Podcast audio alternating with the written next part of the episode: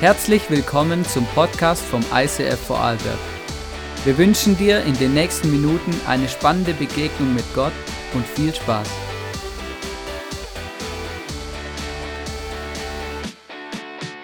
Yes, hallo und herzlich willkommen. Wirklich schön hier zu sein und ähm, auch nochmal ein herzliches Willkommen von meiner Seite aus. Ich finde es so genial, dass du heute da bist und ähm, ja, mit uns diesen Gott feiern, ähm, den wir kennen. Ja, vielen Dank, Hannes, für die Worte.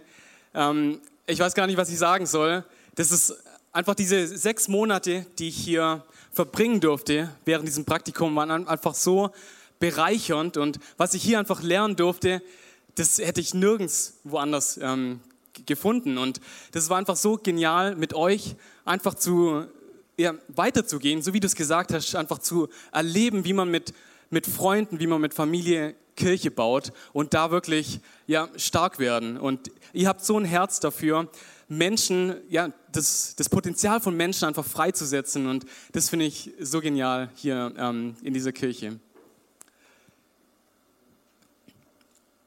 Genau, ähm, ich darf heute predigen und ähm, zwar, bevor ich das mache, Dankeschön, hm, will ich noch mal ganz kurz mein, äh, mich, mich kurz vorstellen für alle, die mich jetzt noch gar nicht so kennen. Ich heiße Karl Schmid und ich bin 28 Jahre alt und tatsächlich seit kurzem sehr, sehr glücklich verheiratet. genau. Meine Frau Kerstin und ich, wir haben ähm, vor knapp zwei Wochen geheiratet unter Corona-Bedingungen. Und das ist ein Wunder für sich oder an sich, dass wir, dass wir so heiraten konnten und dass dieser Tag so möglich geworden ist, wie wir ihn ja verbringen durften gemeinsam. Und Genau, vielleicht ist irgendjemandem aufgefallen, ich habe gerade kein Ehering da. Das war in der Nervosität heute Morgen der Fall, dass, dass wir gestern Abend eigentlich noch Balkonarbeiten gemacht haben und ein bisschen ähm, Pflanzen umge, ja, umgekübelt. Und ähm, da habe ich natürlich den Ehering weg abgenommen und ähm, heute Morgen vergessen, den hinzutun. Genau, aber ähm, ja, das, das Jahr vor zwei Wochen zählt auf jeden Fall immer noch. Genau, wir sind auch tatsächlich frisch von den Flitterwochen zurück und ja, ich darf hier in der Premiere als erst, zum ersten Mal ähm, stehen und Predigt halten und tatsächlich auch als verheirateter Mann und freue mich riesig auf euch und ähm, auf das, was jetzt in den nächsten 30 Minuten kommt. Und eine andere Premiere, die war tatsächlich auch so während dieser ganzen Corona-Zeit, dass wir uns als Family, als Verwandtschaft endlich mal wieder sehen konnten. Und wir hatten so eine Gelegenheit, mein Bruder hatte Geburtstag und ja, wir waren bei uns und meine Verwandte waren dort. Ich habe einen zwölfjährigen Cousin und wir, haben, wir sind ins Gespräch gekommen und auch über das und die Frage, ähm, was er mal werden will. Und er fängt wirklich voller Stolz an und sagt, er will Ingenieur werden, er will Wirtschaftsingenieur werden. Und ich so, wow, okay, dass du das jetzt schon weißt und warum? Ja, er möchte richtig viel Geld verdienen. Er will einen fetten AMG fahren und eine richtig tolle Villa besitzen, die groß ist.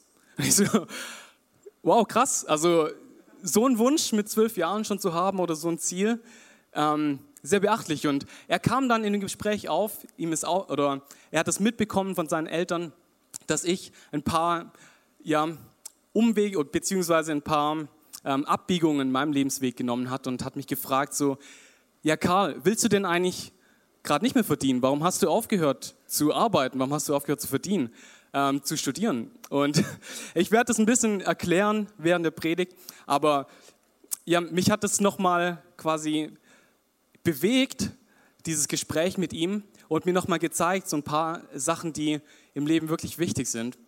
Und zum einen ist tatsächlich diese dieser Wunsch und diese Frage von ihm, mit zwölf Jahren so ein Ziel zu haben. Was ist gerade in unserer Gesellschaft passiert, dass das der Wunsch von einem Zwölfjährigen ist, dahin zu kommen? Irgendwie möglichst viel zu verdienen, damit man ein tolles Leben haben kann oder dass man, damit man sich das leisten kann. Und das andere, da muss ich ein bisschen in mich hineingehen, das war so ja, wie kann ich tatsächlich mein Handeln, das aus dem Glauben heraus passiert, wie kann ich das besser erklären? Oder wie kann ich das überhaupt erklären, so dass Jugendliche, dass Kinder das verstehen und dass sie das nicht einfach nur aus Laune oder so sehen, was ich jetzt mal gerade mache und keinen Bock habe oder so, sondern dass es wirklich ein, ein Glaubensschritt von mir war. Und ich will euch heute mit reinnehmen in ja, eine Begebenheit im Neuen Testament, die mich wirklich ganz neu bewegt hat, die eng mit meinem Lebensweg zu tun hat. Und das ist so das, das Fantastische irgendwie an, an der Bibel. Sie ist beständig, sie ist wirklich ein, ein Wort, das durch die Zeit hält. Und gleichzeitig aber ist es lebendig. Und das, das berührt einen immer neu. Und auch wenn ich das zum zehnten Mal lese, habe ich da so eine Offenbarung und so viel mehr Erkenntnis darin. Und das ist mir bei der Vorbereitung dieser Predigt passiert. Und wir lesen in Lukas 5 ja eine unglaubliche Glaubensgeschichte. Wir lesen da, dass ein junger Mann einen Glaubensschritt gemacht hat. Und das, was er da gemacht hat, das hat sein Leben um 180 Grad gedreht. Das hat wirklich alles in ihm verändert. Er ist jemandem nachgefolgt danach und er hat wirklich eine, eine Berufung gefunden, die er sich im Traum wahrscheinlich nicht hätte ausdenken können, was er mit seinem Leben bewegt hat. Und ich will das ganz kurz mit euch lesen oder Stück für Stück. Und in Lukas 5, 1 bis 2 lesen wir folgendes. Eines Tages stand Jesus am See Genezareth und eine große Menschenmenge drängte sich um ihn. Alle wollten Gottes Botschaft von ihm hören. Da sah er am Ufer zwei leere Boote liegen. Die Fische hatten sie verlassen und waren gerade dabei, ihre Netze zu reinigen. Ich will euch ein Stück weit in diese Situation mit reinnehmen, weil selbst diese zwei Anfangsverse dieser Geschichte hauen mich schon um. Und wir lesen da, oder es wird beschrieben, dass Jesus predigt. Und er predigt von einer großen Menschenmenge. Und ich will das kurz mal so ein bisschen nachspielen. Ihr seid hier vielleicht der See und ein bisschen unter Wasser. Hier ist das Ufer und hier steht Jesus und hier kommt eine Menschenmenge an ihn heran und es drängen sich immer mehr Menschen, weil sie Gottes Wort hören wollen, weil er irgendwas zu sagen hat, wo ich, wo, wo ich ähm, zuhören möchte. Und es kommen mehr und mehr und Jesus fühlt sich vielleicht bedrängt und ähm, er geht immer näher an den, ans Ufer und plötzlich sieht er zwei Boote, zwei leere Boote. Und daneben sind die Fischer. Und die sind gerade dabei, ihre Netze zu reinigen. Wir haben hier ein bisschen Seetang, ein paar Holzstücke und ja, sind einfach gerade so dabei, in Ruhe ihr Netz zu reinigen. Und was da daneben passiert, interessiert die gar nicht. Da heißt es nicht, okay, sie schauen auf und, und drängen sich auch noch zu Jesus, sondern sie sind einfach dabei und wollen ihre Netze reinigen für morgen.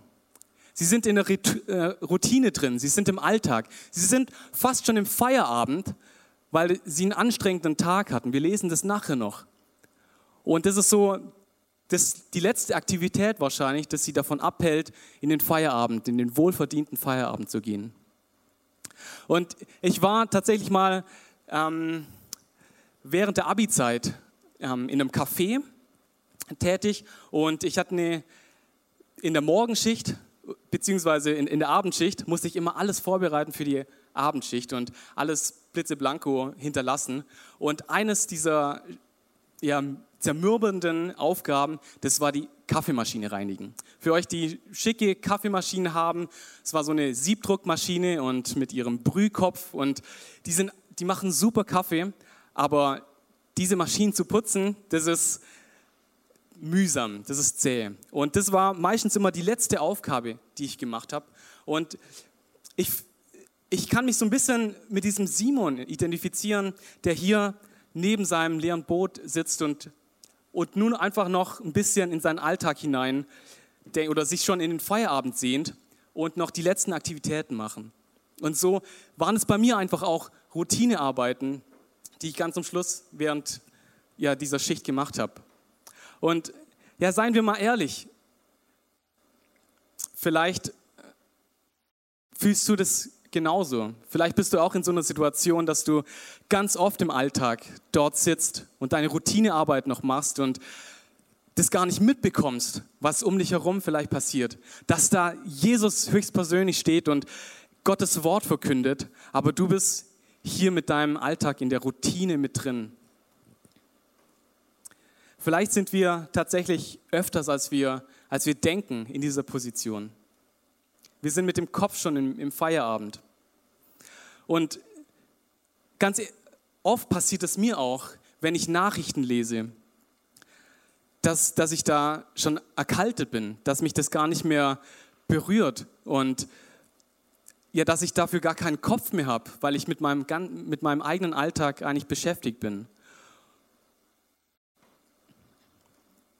Im Bibeltext, da geht es dramatisch weiter. Lukas 5, Vers 3, da heißt es, Jesus stieg in das Boot, das Simon gehörte, und bat ihn, ein Stück vom Ufer abzustoßen. Dann setzte Jesus sich und lehrte vom Boot aus die Menschen. Jesus bittet also diesen Simon zum ersten Mal etwas. Jesus erkennt die Lage, ähm, es drängen immer noch mehr Menschen zu ihm und er steigt in das leere Boot und bittet Simon ein bisschen hinauszufahren in, auf das Ufer. Und wer auch am Bodensee wohnt oder ähm, das schon mal erlebt hat, vom Ufer aus oder ähm, vom See, wenn man dort redet und wenn man dort ähm, ja, irgendwie ein Gespräch führt, dann hört man das ein bisschen besser. Und manchmal vielleicht, wenn man am Ufer ist, doch zu gut und man hört vielleicht Gespräche, die man nicht mithören sollte. Da geht es vielleicht um ähm, eine Beziehung oder um irgendwie andere Schwierigkeiten. Aber der Schall trägt es tatsächlich ähm, doch zum Ufer hin deutlich besser, als wenn man am Ufer selber steht.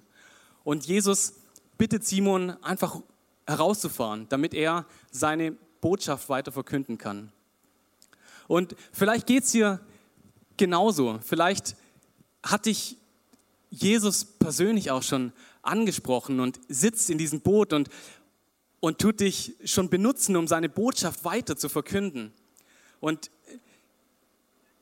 ich, ich merke das auch bei mir, dass, dass, diese, dass diese Situation auch ganz lang der Fall bei mir war. Es kostet mich nicht so viel. Es kostet Simon nicht so viel. Ob er jetzt diese Netze außerhalb ähm, des Bootes am Ufer reinigt oder ob er das ähm, ja im Boot reinigt und vielleicht diesem Meister, diesem Rabbi noch einen Gefallen tut. Und vielleicht denkt, denkt Simon sich ja auch, ja, wenn er ihm so einen guten Gefallen tut, dann bekommt er noch ein Taschengeld oder ein Trinkgeld ähm, dafür. Und vielleicht geht es uns auch so. Ob du jetzt am Sonntag in den Gottesdienst gehst oder abends mit deinen Freunden im Restaurant was isst, es kostet dich vielleicht nicht so viel. Ob du jetzt den Tagesvers liest oder abends noch die Tagesschau anschaust, vielleicht kost, kostet es dich nicht so viel. Ob du dich ehrenamtlich engagierst in der Kirche oder vielleicht auch im Fußballverein, es kostet dich vielleicht nicht so viel. Und vielleicht ist das vielleicht auch ein Beweggrund, warum du dich einwilligst. Was spricht denn schon dagegen?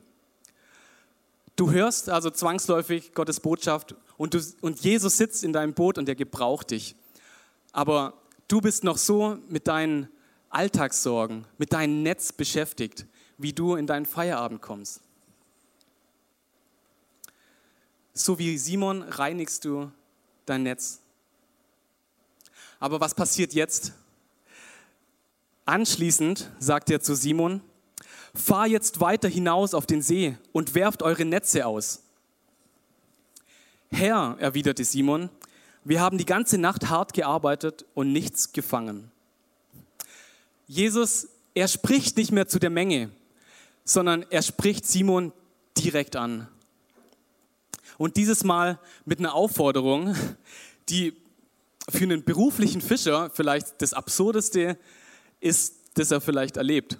Ich habe drei Jahre lang in der IT gearbeitet und ähm, für mich wäre das wahrscheinlich so, als wenn ich lange an einem Problem gearbeitet hätte und noch keine Lösung und irgendjemand kommt zu mir hin und sagt, ihr hast es schon mit einem Neustart probiert. Jesus, ich habe die ganze Nacht gearbeitet und ich bin erschöpft.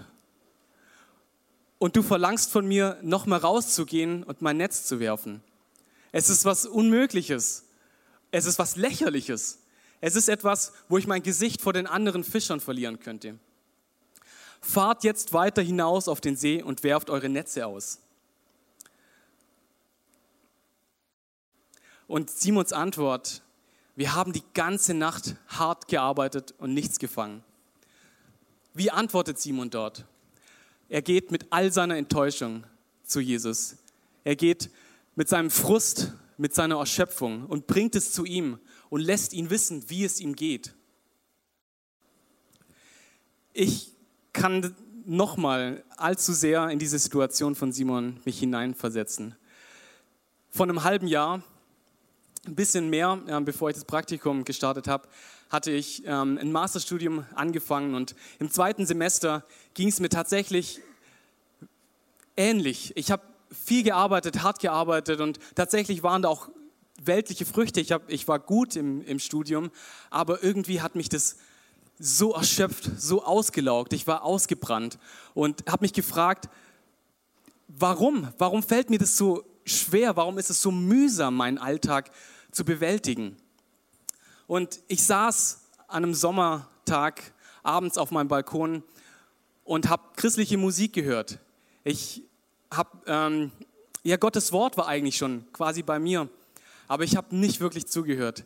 Es war die Situation, dass Jesus in meinem Boot sitzt, aber ich mich, mich mit meinen Netzen beschäftigt habe, sie zu reinigen und zu überlegen, wie kann ich das noch besser machen, wie kann ich produktiver sein? Wie kann ich besseres Zeitmanagement haben und mich auf dieses Netz fokussiert?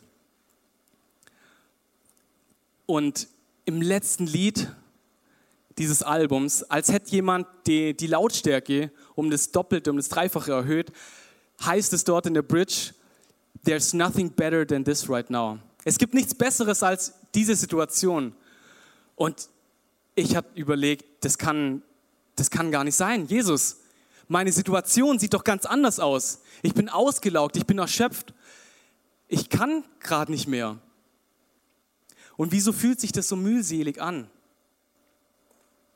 Vielleicht kennst du diese Situation, vielleicht warst du in dieser Situation mal. Jesus versucht dir etwas zu sagen.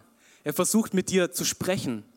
Vielleicht auch etwas Unverständliches, dich um etwas Unverständliches zu bitten, was vielleicht auch dein Verstand übersteigt. Und es gibt tausend Dinge, die dagegen sprechen. Wo sind deine Abers, die dir sofort einfallen, die sofort in deinen Kopf aufspringen? Du, du reagierst mit dem, was du erlebt hast und bringst genauso diese Mühseligkeit, deine Situation ihm hin. Und ich darf dir eins sagen, heul dich bei Jesus aus. Er hört dir zu und er hält es aus. Er stimmt dir sogar zu und er versteht es. Jesus sagt nicht Mimimi. Er sagt nicht, ich habe sie doch gleich gesagt. Oder er antwortet nicht bei Simons Antwort gleich mit, hey Simon, hier sind zehn Dinge, wie du effektiver Fische fangen kannst. Jesus hält es aus. Er hält seine Antwort aus. Und vielleicht ist es eine Ewigkeit, aber Simon ist noch nicht fertig mit seiner Antwort. Vielleicht starrt Simon diesen Jesus eine gefühlte Ewigkeit an. Meinst du das wirklich ernst, was du von mir verlangst? Meinst du das wirklich? Und ich stelle mir das wirklich so vor, wie die beide einen Blickkontakt haben in diesem Boot und der das sagt, Herr, wir haben die ganze Nacht hart gearbeitet und nichts gefangen. Aber weil du es sagst, will ich es tun. Aber weil du es sagst, will ich es tun. Und ich frage mich, woher kommt dieses Vertrauen? Woher kommt diese, diese Sicherheit auf einmal in Simon heraus. Woher stammt diese Aussage? Jesus hat noch nichts für Simon getan, er hat noch kein Wunder gesehen. Simon hat vielleicht hier gar nicht zugehört oder sehr wahrscheinlich nicht zugehört, als, als, er, als Jesus Gottes Botschaft erzählt. Und mich fasziniert es. Wie kommt er dazu, das zu sagen? Weil du es sagst, will ich es tun. Ich denke, er spürt, da ist was. Da ist was an dieser Person Jesus dran, das ich noch nie gespürt habe. Da ist eine Aura, da ist etwas noch nie Dagewesenes. Er ist nicht einfach nur ein Rabbi oder ein Meister. Er ist nicht einfach nur ein weiser Mann, der mir gute Ratschläge gibt, sondern da spricht jemand mit Autorität, da spricht jemand, da spricht der menschgewordene Gott höchstpersönlich zu mir. Und das ist das Geniale an dieser Situation. Es ist eine Veränderung zu sehen in Simons Handeln. Davor waren es all seine, seine Sorgen, all seine Mühen und der Fokus auf diesem Netz, auf seinem Alltag, auf der Routine, auf der Mühseligkeit seiner, seiner Arbeit. Aber dieser Blick, dieser Augenkontakt mit Jesus, der verändert was. Diese Begegnung mit ihm. Weil du es sagst, will ich es tun. Und was erlebt Simon, nachdem er diesen Gehorsamschritt, nachdem er diesen Glaubensschritt getan hat? Wir lesen weiter. Sie warfen ihre Netze aus und fingen so viele Fische, dass die Netze zu reißen begannen. Deshalb winkten sie den Fischern im anderen Boot, ihnen zu helfen. Sie kamen und bald waren beide Boote bis zum Rand beladen, so dass sie beinahe sanken. Sie erleben, wie Jesus versorgt, wie er wirklich übernatürlich beschenkt, wie er Gedankenmauern zersprengt und wie er Unmögliches möglich macht. Nach diesem Glaubensschritt, wo vielleicht viele Fischer gesagt haben, ja, der spinnt doch. Ich habe gerade meine Netze geputzt. Ich will doch nicht jetzt noch mal raus. Ich bin erschöpft. Ich will meinen Feierabend haben. Aber weil du es sagst, will ich es tun. Und ich durfte das an diesem Tag auf dem Balkon erleben, wie Jesus zu mir spricht. Ich durfte erleben, wie er meine Gedankenmauern sprengt. Er hat mich gefragt oder zu mir gesprochen, there's nothing better than this right now. Und ich habe gesagt, ja, weil du es sagst, weil du zu mir sprichst, will ich dir vertrauen, dass das gilt, dass dieser Moment wirklich, dass, dass ich jetzt wach sein soll. Und was danach kam, das kann ich gar nicht in Worte fassen, das kann ich gar nicht beschreiben, weil danach kam so viel Liebe, so viel, so viel Gnade in diese Situation hinein. Und sein Blick hat mir gezeigt, ich verstehe dich. Ich weiß, in was für einer Situation du bist und ich halte es aus, wenn du mir meine Sorgen gibst.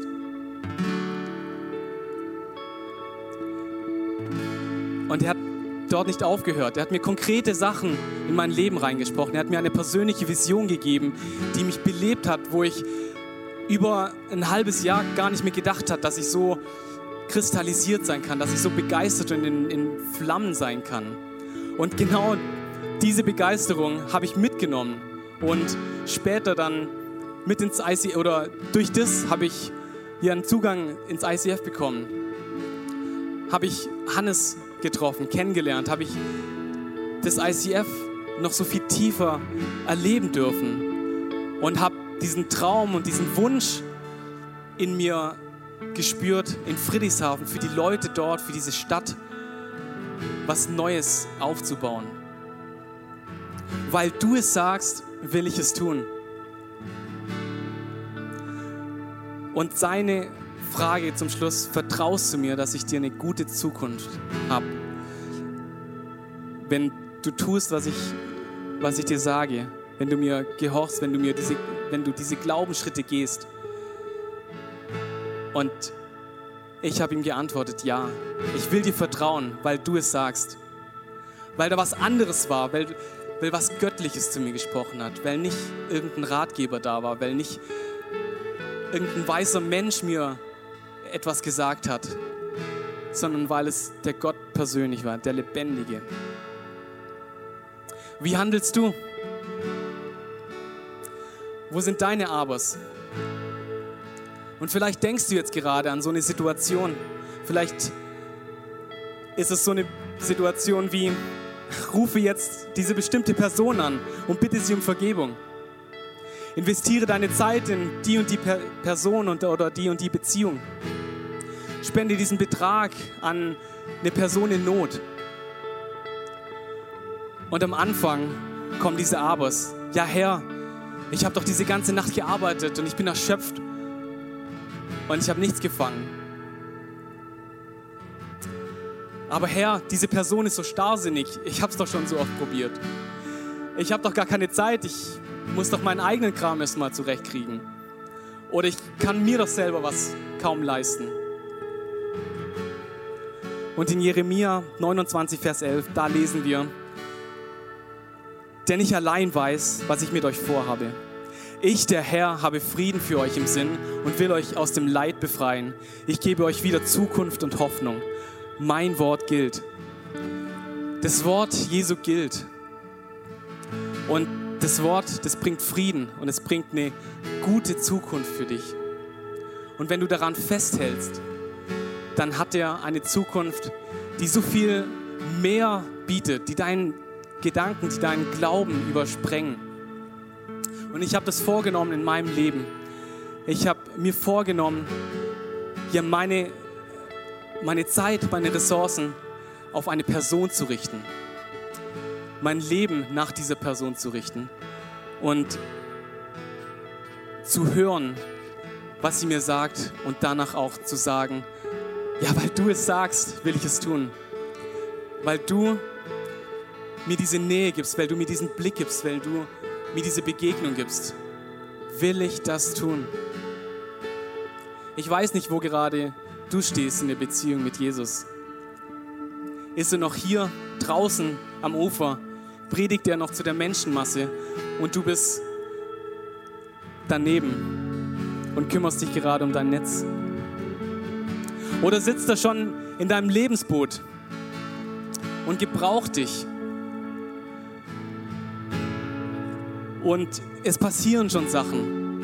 Und er ist so nah an dir heran. Aber er spricht vielleicht zu einer Menschenmenge. Und du bist immer noch mit deinem Netz beschäftigt. Oder ist es gerade an der Zeit, den Fokus auf seinen Blick zu richten und nicht mehr auf das Netz, nicht mehr auf deine Alltagssorgen, auf deine Gedanken und auf, auf die Mühseligkeit. Ich will dich jetzt einladen, ja mit mir zu beten und in den Worship zu gehen. Und vor allem dich zu fragen, was ist dein nächster Glaubensschritt? Wo musst du sagen, ja, weil du es sagst, will ich es tun. Nicht, weil es irgendwie logisch ist, nicht, weil, weil ich dafür Anerkennung bekomme. Vielleicht das Gegenteil. Aber weil du es sagst und es strahlt so aus und es ist so eine Bereicherung. Ich sehe es noch nicht. Ich sehe noch nicht deine Wunder. Aber ich will dir gehorchen. Ich will diesen Glaubensschritt wagen. Lass uns wirklich ja, ihn lieben. Lass, lass ihn seine Liebe spüren und uns annehmen. Und dich von dieser Aura, von dieser Autorität einnehmen. Von dieser Liebe, von seiner Gnade. Ja, lasst uns gemeinsam aufstehen und wirklich ins Gebet gehen. Jesus, ich danke dir so sehr, dass du zu uns sprichst. Ich danke dir so sehr, dass du jegliche Situation annimmst, in der wir sind, wo unser Alltag uns ja überwältigt, wo wir damit beschäftigt sind, Routinearbeiten zu machen, wo wir gar nicht mehr Neues aufnehmen können in uns, wo wir dein Wort nicht mehr aufnehmen können. Ich möchte dich bitten, dass du zu jedem Einzelnen sprichst, dass du ihn abholst, da wo er ist und ihm zeigst, wo sein nächster Glaubensschritt ist. Wo er sagen muss, weil du es sagst, ja, das will ich tun. Da will ich dir voll und ganz vertrauen, auch wenn ich es noch nicht sehe, auch wenn ich es noch nicht spüre. Weil du Wunder tun kannst. Und weil du der Größte bist, weil du der König über allem und der Schöpfer. Und Jesus, ich bete für den Heiligen Geist, dass er in diesem Raum wirkt und dass er das aufnimmt und diese Zusprüche und diese Schritte sieht und dass unser Handeln unseren Glauben wiedererkennen lässt. Dein Glaubensboot, dein Lebensboot fährt besser mit Jesus, wenn du ihm zuhörst und wenn du ihm lässt. Jesus, wir danken dir so sehr. Amen.